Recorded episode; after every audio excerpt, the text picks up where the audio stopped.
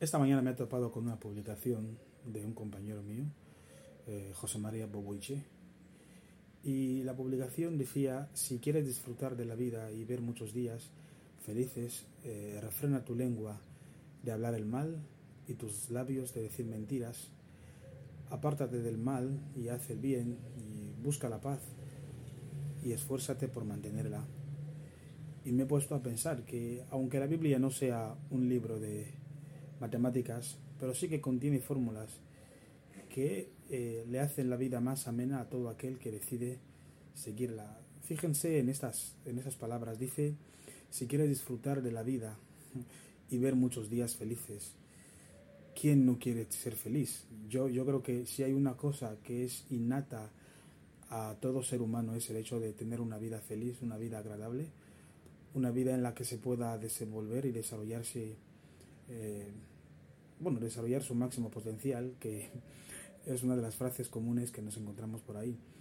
Pero eh, nos damos cuenta de que, por ejemplo, el verso 11, para los que quieran consultar eso, está en, en el primer libro de Pedro, capítulo 3, versos del 10 al 11, donde eh, es, está muy claro, Pedro nos da una fórmula, una fórmula básica simple, no he dicho fácil, pero simple para, para ser felices.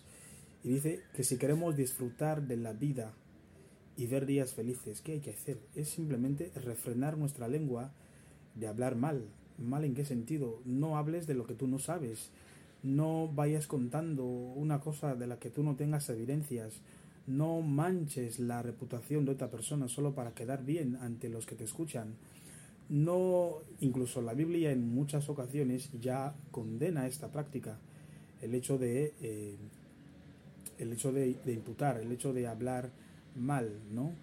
Entonces, y dice una cosa en el verso 11 que es lo que más me llama la atención, que es, dice, apártate del mal, haz el bien, busca la paz y esfuérzate por mantenerla. La paz es un término que últimamente ha sonado mucho ¿no? en nuestros entornos, pero aquí yo me quiero enfocar en la paz, en la paz que debería tener cada uno de nosotros.